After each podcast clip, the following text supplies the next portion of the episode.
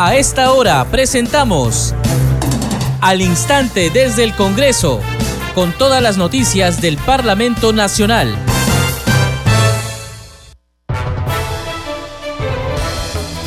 ¿Qué tal amigos? Bienvenidos. Empezamos esta primera edición del año de Al Instante desde el Congreso a través de Congreso Radio y es lunes 2 de enero del 2023. A continuación, los titulares.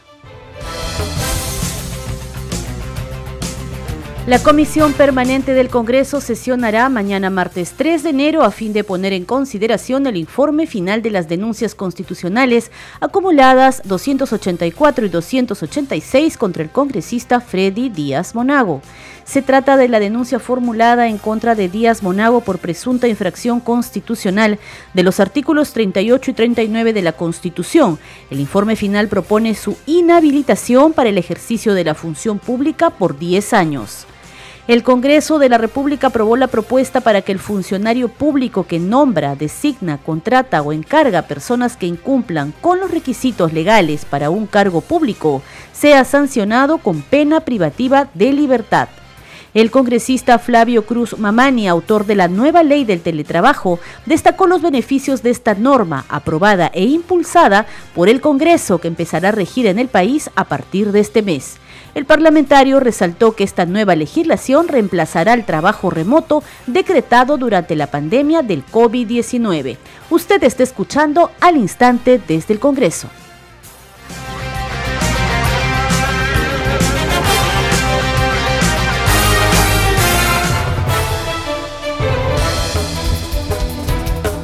El instante desde el Congreso vamos a desarrollar la información del Parlamento Nacional. Les contamos que la Comisión Permanente sesionará mañana martes 3 de enero con el objetivo de poner en consideración, entre otros temas, el informe final de las denuncias constitucionales contra el congresista Freddy Díaz Monago. Se trata de la denuncia formulada en contra de Díaz Monago por presunta infracción constitucional de la Constitución Política del Perú. Recordemos que el informe final propone su inhabilitación para el ejercicio de la función pública por 10 años. Aquí los detalles.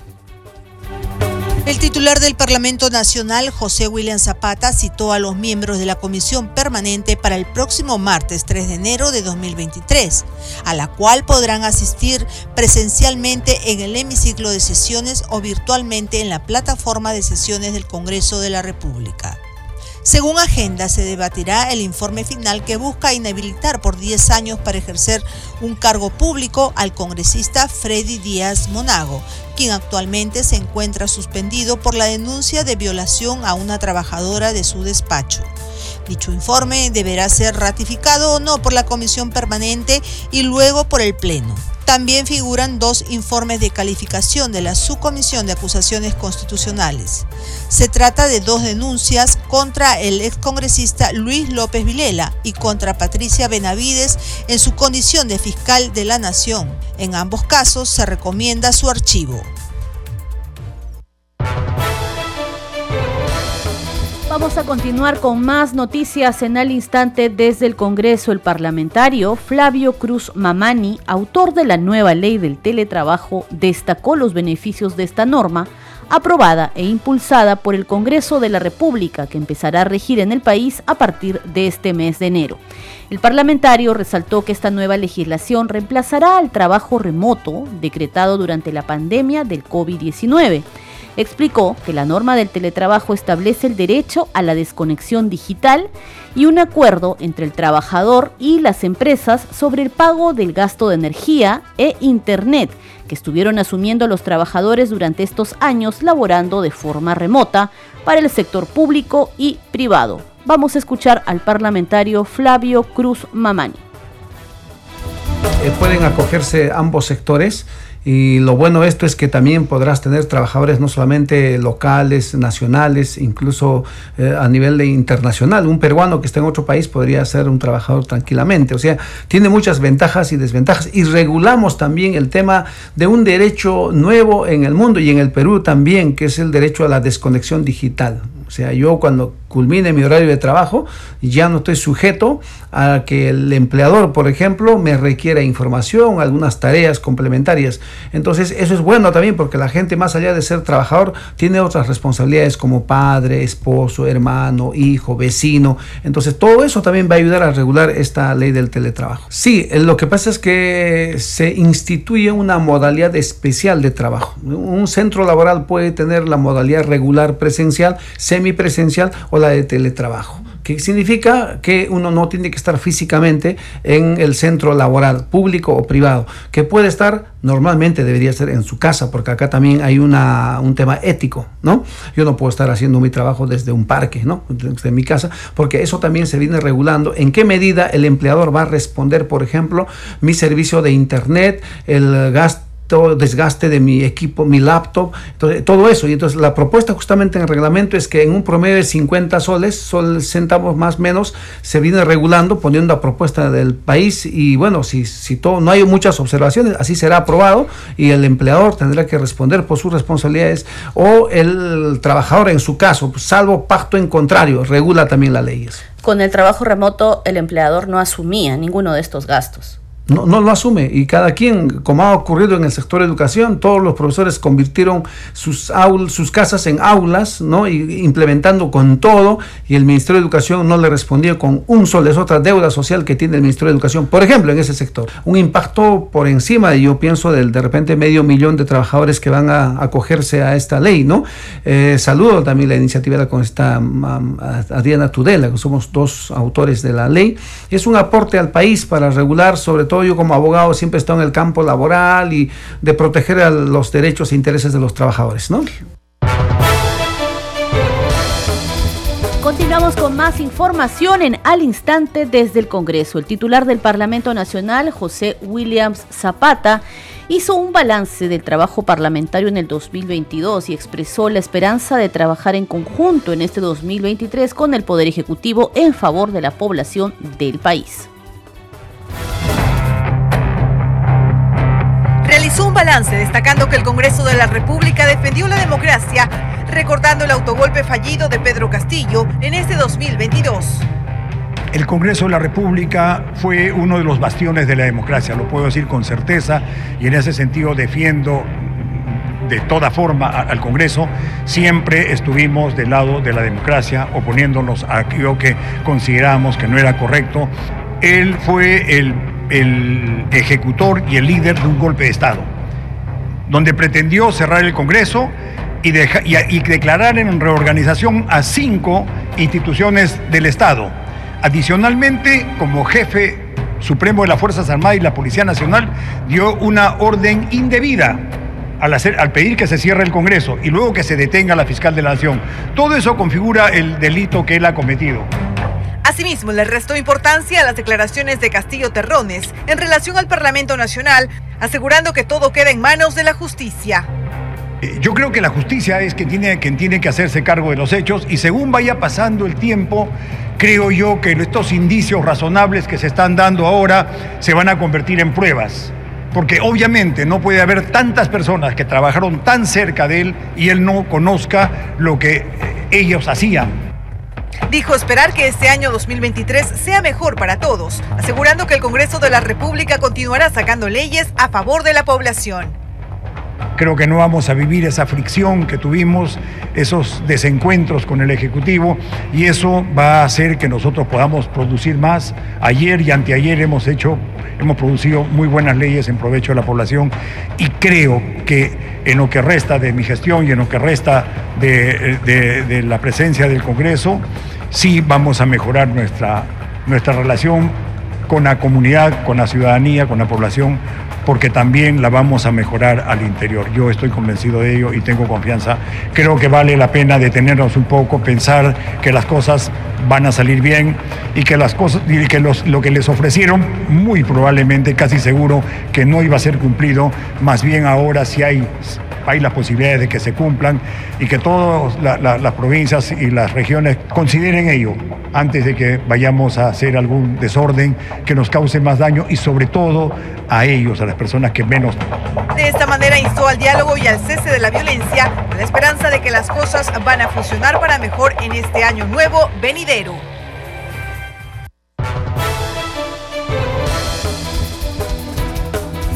Cambiamos de tema y tras la aprobación del informe final contra el expresidente Pedro Castillo, la titular de la subcomisión de acusaciones constitucionales, Lady Camones, destacó que en el procedimiento se respetó el debido proceso. Sostuvo que ninguno de los tres acusados, el expresidente y los exministros Heiner Alvarado y Juan Silva, presentaron descargos ante las acusaciones, por lo que el Congreso actuó conforme a su reglamento. Ahora el documento pasará a la comisión permanente y de ser ratificado, el siguiente paso será debatirlo en el Pleno del Congreso. Se ha obtenido 16 votos a favor, 6 en contra, una abstención. En consecuencia, el informe final de la denuncia constitucional 307 ha sido aprobada por mayoría.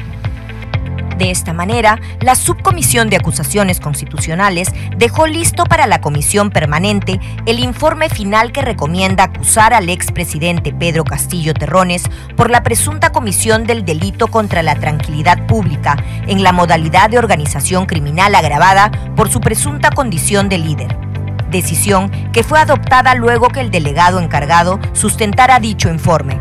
Y recomienda acusar a José Pedro Castillo Terrones en condición de expresidente de la República por la presunta comisión de los delitos de organización criminal agravado, tráfico de influencias agravado y cómplice del delito de colusión Segundo, acusar a Juan Francisco Silva Villegas en condición de exministro de Transportes y Comunicaciones por la presunta comisión de los delitos de organización criminal y colusión. Y tercero, acusar a Heiner Alvarado López en condición de exministro de Vivienda, Construcción y Saneamiento por la presunta de, de la comisión del delito de organización criminal. Se trata de la denuncia constitucional 307, formulada por la fiscal de la Nación, Patricia Benavides.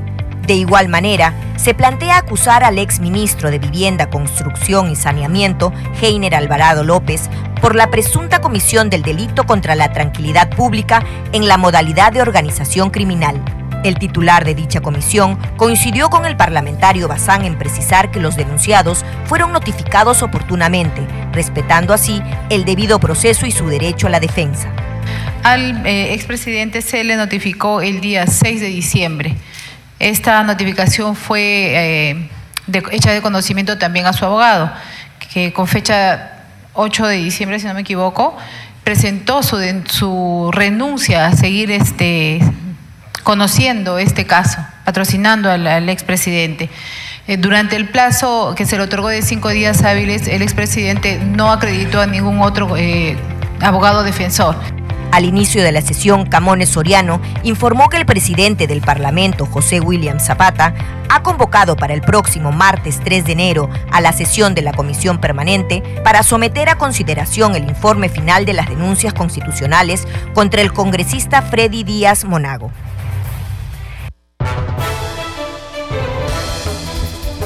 Bien, continuamos con más información. Les vamos a contar ahora que al menos 700 mil hombres y mujeres del campo se beneficiaron con la ley aprobada por el Congreso de la República que regula las organizaciones de usuarios de agua. Así lo informó la presidenta de la Comisión de Agricultura del Congreso, la parlamentaria Nilsa Chacón Trujillo. La legisladora explicó que los regantes ahora podrán participar en la gestión de los recursos hídricos y la ejecución de obras en nuestro país un gran logro para los agricultores, para más de 700 mil agricultores de nuestro Perú. La norma alcanza a los hombres y mujeres del campo que integran las 127 juntas de usuarios de agua de todo el país, que se convertirán en adelante en núcleos ejecutores, explicó la presidenta de la Comisión Agraria no solamente hacer limpieza de canales, lo que antes hacían, antes de este proyecto de ley, ahora el Ejecutivo, el Midagri, tiene que inyectarle presupuesto ah, para que puedan ejecutar obras, eh, para que puedan hacer mantenimientos, eh, canales, El proyecto aprobado por el Pleno del Congreso regula las organizaciones de usuarios de agua, las que tendrán también que cumplir ciertas obligaciones. Definitivamente, los agricultores pagan sus tarifas de agua mensual, como lo están haciendo ahora, lo hacen, pagan las tarifas de agua. Los usuarios de los, las juntas de, usuarios de agua anteriormente solamente eran, como se dice, unos recolectores nada más de tarifas de agua y hacían eh, pequeños, eh, a, veces perfiles para el tema de proyectos, eh, podían este, hacer limpieza nada más de canales. La ley también garantiza la paridad de género y de jóvenes al interior de las directivas de las juntas de regantes. Y ahora en el instante desde el Congreso vamos a conocer las leyes aprobadas por el Parlamento Nacional. Leyes aprobadas por el Congreso de la República. La Ley 3161, que permite a las personas ser atendidas por una persona o un bot según decisión de cada usuario, ya fue publicada en el diario oficial El Peruano. Desde el Congreso de la República se impulsó esta norma que garantiza el derecho de los consumidores a contar con esta alternativa de atención personal cuando una empresa ofrezca al público cualquier sistema de atención automatizada asistida por inteligencia artificial o asistente digital. En la actualidad, la atención automatizada por inteligencia artificial o asistente digital, los llamados bots, es una práctica estándar en la atención al cliente en las grandes empresas. Frente a ello, la norma promulgada garantiza el derecho de los consumidores a contar con la alternativa de tener una atención humana a fin de regular la atención personal como medio de atención de canales automatizados como WhatsApp, llamadas telefónicas, chatbots y otros informó Mayra Alegría, Congreso Radio. Leyes aprobadas por el Congreso de la República.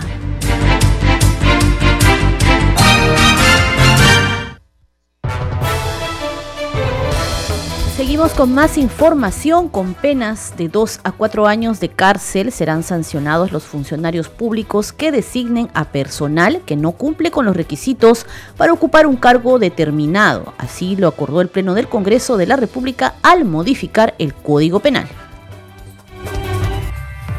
El Congreso busca poner fin a lo que durante el gobierno anterior se había convertido en casi una práctica designar a funcionarios sin el perfil adecuado para desempeñarse dentro de la administración pública.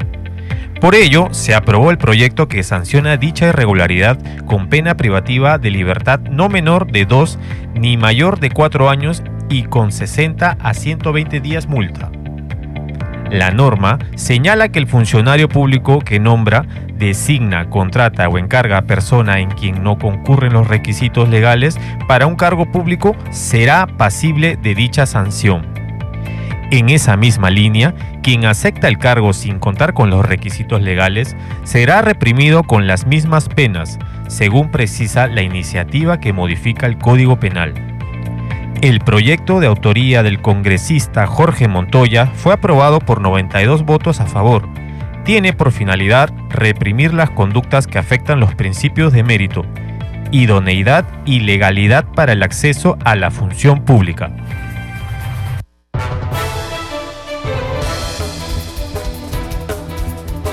Y el Congreso de la República impuso la máxima sanción de 120 días de suspensión en el ejercicio de su cargo y también el descuento de sus saberes al congresista Pasión Dávila Atanasio por agredir a su colega Juan Burgos en la sesión plenaria del 11 de diciembre del año pasado. Escuchemos el informe. Por mayoría fue aprobada la máxima sanción establecida en el reglamento del Congreso de 120 días de suspensión en el ejercicio del cargo y el descuento de sus saberes al congresista Pasión Dávila Tanacio del bloque magisterial debido a que propinó un golpe por la espalda a su colega Juan Burgos, acto que fue grabado por distintos medios de comunicación el pasado 11 de diciembre durante una sesión plenaria. La propuesta fue planteada por la mesa directiva del Parlamento. Debo precisar que este tema se encuentra en competencia del Pleno en razón de la flagrancia del acto cometido por el citado congresista en las salas de sesiones del Pleno.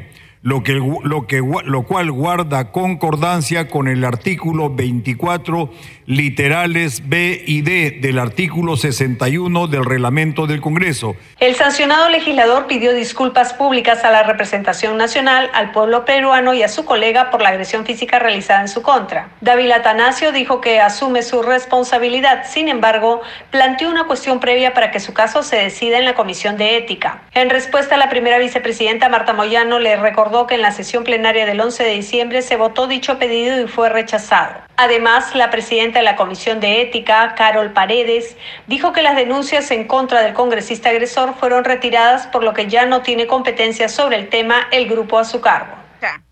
Tanto el congresista Juan Bartolomé Burgos Oliveros y el congresista Jorge Montoya Manrique han presentado documentos haciendo de conocimiento de la Comisión de Ética Parlamentaria que presido su decisión de retirar de la comisión las denuncias que presentaran contra el congresista Pasión Dávila Atanasio.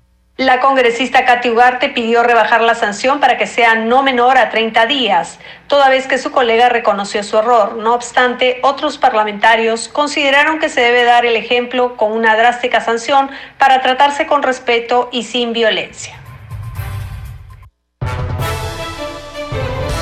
La representación nacional otorgó 120 días más a la comisión investigadora de la tercera etapa del proyecto especial Chavi Mochic en la libertad para que pueda culminar con su informe final.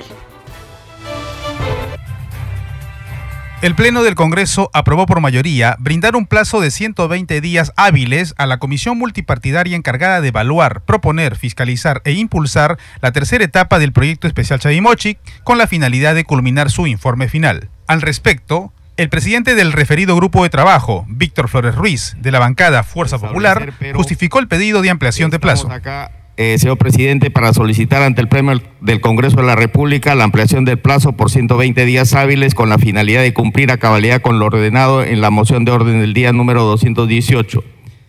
El plazo otorgado por el Pleno, siguiente por favor, a la Comisión Investigadora finaliza el 9 de enero del 2026. El plazo adicional comprende la investigación respecto a la caducidad del contrato de concesión, la no suscripción de la adenda autorizada, la ejecución del laudo arbitral y el nuevo proceso de selección para la continuación de las obras de la presa de Palo Redondo, los tramos inicial y principal del canal madre de Moche, Chicama, Urricape, con una longitud de 1.5 kilómetros y 126 kilómetros respectivamente. Teniendo en cuenta lo expuesto, pedimos a la, adelante por favor, la siguiente, pedimos a la, a la representación nacional nos accedan los 120 días que pedimos porque realmente estamos abocados íntegramente a trabajar este proyecto y nuestro compromiso es para la libertad por la libertad y por el país. Gracias, señor presidente. De este modo, la representación nacional decidió su voto, el mismo que fue dado cuenta por el presidente del Congreso, José William Zapata. Han votado a favor 79 congresistas, 14 en contra, 5 abstenciones. Ha sido aprobada la ampliación del plazo por 120 días hábiles con la finalidad de culminar con la investigación correspondiente. Señores congresistas. Las ollas comunes han apoyado a millones de peruanos en los peores momentos de crisis. Y las mujeres como tú, miembros de estas organizaciones, deben ser respaldadas y apoyadas en la gran labor que cumplen en sus comunidades y barrios. Gracias a la aprobación de la Ley 31.458, la olla común a la que perteneces ahora es reconocida como iniciativa de atención alimentaria, a fin de garantizar su sostenibilidad y financiamiento en caso de desastres naturales, emergencia sanitaria o de graves circunstancias. Esta ley busca también fomentar el empleo productivo y el emprendimiento en sus distintas modalidades para que tu esfuerzo, apoyando a tus vecinos, pueda ser una oportunidad de crecimiento económico. El Congreso hace leyes para ti.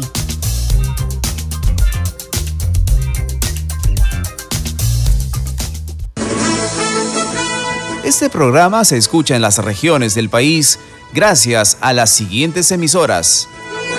Radio Inca Tropical de Abancaya Purímac, Cinética Radio de Ayacucho, Radio TV Shalom Plus de Tingo María, Radio Madre de Dios de Puerto Maldonado, Radio TV Perú de Juliaca Puno, Radio Amistad de Lambayeque, Radio El Pueblo de Ayacucho, Radio Satel Perú de Lampa en Puno, Radio La Voz del Valle de Aplao en Arequipa, Radio Estar de Moyendo en Arequipa, Radio Gaceta Ucayalina Online, Radio Líder de la Unión en Piura, Radio Victoria de Ocros en Huamanga, Ayacucho. Enseguida, los titulares de cierre.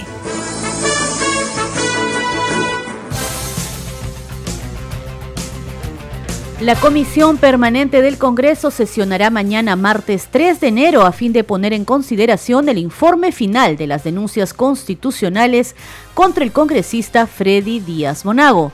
Se trata de la denuncia formulada en contra de Díaz Monago por presunta infracción constitucional de la Constitución Política del Perú. El informe final propone su inhabilitación para el ejercicio de la función pública por 10 años. El Congreso aprobó la propuesta para que el funcionario público que nombra, designa, contrata o encarga a personas que incumplan con los requisitos legales para un cargo público sea sancionado con pena privativa de libertad. El congresista Flavio Cruz Mamani, autor de la nueva ley del teletrabajo, destacó los beneficios de esta norma aprobada e impulsada por el Congreso, que empezará a regir en el país a partir de este mes. El parlamentario resaltó que esta nueva legislación reemplazará el trabajo remoto decretado durante la pandemia del COVID-19.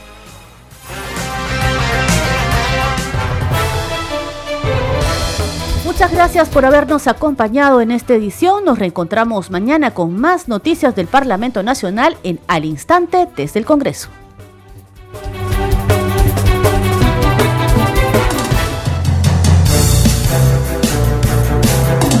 Hasta aquí, Al Instante desde el Congreso, con todas las noticias del Parlamento Nacional.